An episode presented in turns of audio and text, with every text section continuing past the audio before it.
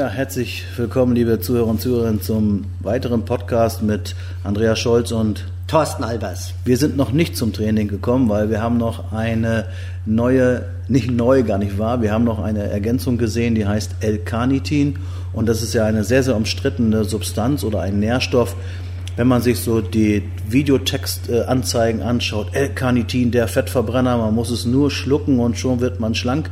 Das wäre ja zu schön, um wahr zu sein, oder funktioniert's? Thorsten? Das wäre wirklich zu schön, um wahr zu sein.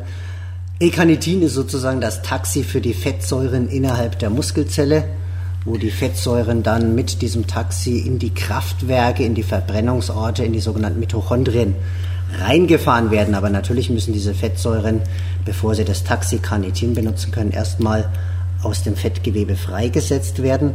Und das geht natürlich nur mit Sport oder mit einer entsprechend angepassten kalorienreduzierten Kost. Ach so, also es ist ganz wichtig, glaube ich, zu wissen, äh, dass äh, L-Carnitin nur ein Transporter ist und nicht der Freisetzer.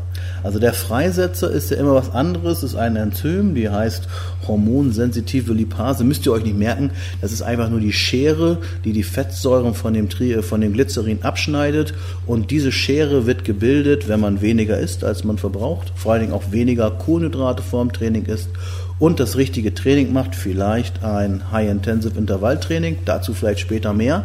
Aber das ist ganz wichtig. Also als erstes muss man an den großen Schrauben drehen, an der Ernährung und am Training, damit überhaupt die Fettsäuren aus dem Bauch zum Beispiel oder wo sie gespeichert sind, Richtung Muskel oder erstmal aus, äh, aus dem Bauch rausgetrennt werden, damit sie Richtung Muskel transportiert werden und damit sie dann in die Mitochondrien kommen, beziehungsweise in den Muskel, braucht man diesen, dieses Taxi, das L-Carnitin. Und wenn ich einfach nur mehr Taxis dahinstelle, ohne dass ich mehr Fett freisetze, dann werden diese Taxis arbeitslos rumstehen und sie werden völlig unnütz rumstehen. Das heißt, wenn ich schon mehr Taxis bereitstelle, indem ich L-Carnitin einnehme, muss ich auch letztlich mehr Fettsäuren aus der Fettzelle freisetzen. Sport und entsprechende kalorienreduzierte Kost, ja. Das bedeutet aber nicht, dass L-Carnitin total unnötig ist oder unnütz. Es ist ja ein, im Kindesalter ein essentieller Stoff. Babys können zum Beispiel nicht produzieren und für Erwachsene oder gerade für Frauen habe ich mal gelesen, wäre für die Haut sehr gut. Für die Erneuerung, stimmt das? Also direkt für die Erneuerung der Haut ist es wahrscheinlich nicht unbedingt sinnvoll. Ähm, bei älteren Leuten lässt die Eigenproduktion aber definitiv nach. Bei älteren Leuten lässt auch die Hautqualität nach. Ob das damit zusammenhängt, sei jetzt mal dahingestellt. Die Eigenproduktion funktioniert bei jungen Erwachsenen relativ gut. Mit zunehmendem Alter nimmt diese Fähigkeit, L-Carnitin im Körper selber herzustellen, ab. Und das ist vielleicht auch einer der Gründe, warum viele Menschen dann im Alter eben leichter an Fettgewebe zulegen wie in jüngeren Jahren. Okay, also zusammengefasst, richtig trainieren, richtig essen, dann macht L-Carnitin Sinn. Wann muss ich es nehmen? Man, die meisten Menschen denken immer, es wäre ein Medikament und man müsste es zu einer ganz bestimmten Zeit nehmen. Wie soll ich es nehmen und welche Menge?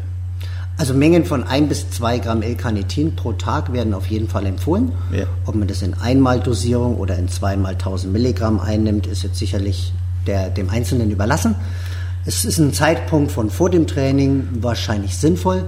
Ein Zeitpunkt im Laufe des Vormittags ist wahrscheinlich sinnvoller als im Laufe des Abends. Es gibt Menschen, die reagieren auf L-Carnitin mit einer vermehrten Wachheit, also das hat eine gewisse aktivierende Wirkung. Das heißt, es könnte passieren, wenn jemand zwei Gramm L-Carnitin am Abend auf einen Schlag nimmt, dass er Schwierigkeiten mit dem Einschlafen bekommt. Was ich noch gehört habe bei L-Carnitin ist, dass man, wenn man es nimmt, mehr schwitzt. Man bekommt mehr Luft. Wo kommt das her? Das ist vermutlich der gefäßerweiternde Effekt, der für L-Carnitin nachgewiesen ist. Das wird wahrscheinlich von vielen dann so interpretiert als vermehrtes Schwitzen. Vielleicht strengt sich auch der eine oder andere mehr an, wenn er L-Carnitin genommen hat. Aber wenn, dann müsste es wirklich dieser gefäßerweiternde Effekt sein. Und was auch noch interessant ist, was eventuell auch mit dieser Gefäßerweiterung zu tun hat, ist, dass die Leute weniger Muskelkatersymptome bekommen, wenn sie regelmäßig L-Carnitin einnehmen. Weil dieser CK-Wert runtergeht. Das ist dann die Folge. Wenn ich weniger Muskelkater habe, dann geht auch dieser CK-Wert im Blut Ach, hör runter. auf mit diesen. Nee, wir hören auf mit den Fremdwörtern. Das, und das äh, ist dann für die Regeneration vielleicht nochmal ein Faktor, wo man dann das L-Carnitin auch ganz bewusst dafür einsetzen kann, um Muskelkater-Symptome in Schach zu halten. Also super. An den großen Schrauben drehen, das äh, L-Carnitin am besten beim Training, also wenn man trainiert, halbe Stunde vorher nehmen, ein bis zwei Gramm. Was ist an trainingsfreien Tagen? Muss ich es dann auch nehmen? Ich würde es da auch nehmen, vielleicht einmal am Tag im Laufe des Vormittags. Es geht da letztlich darum, dem Körper auch immer wieder eine Menge bereitzustellen, mit der er arbeiten kann und das täglich. Und es macht jetzt nicht Sinn, unbedingt das nur zum Training zu nehmen, sondern ich würde es dauerhaft nehmen. Ungefähr sechs Wochen oder, oder das ganze Leben? Also man periodisiert jetzt ja gerne das Training. Ich würde es einfach in einer intensivierten Trainingsphase, wo ich dann gleichzeitig auch die Kalorienzufuhr runtersetze, mein Trainingspensum hochsetze, da wird es am meisten Sinn machen. Es macht sicherlich wenig Sinn, in einer Muskelaufbauphase oder Gewichtserhaltungsphase das gezielt einzusetzen. Okay, sehr schön, Thorsten. Dann gehen wir jetzt vielleicht doch noch zum Training. Ich hoffe es. Tschüss, tschüss.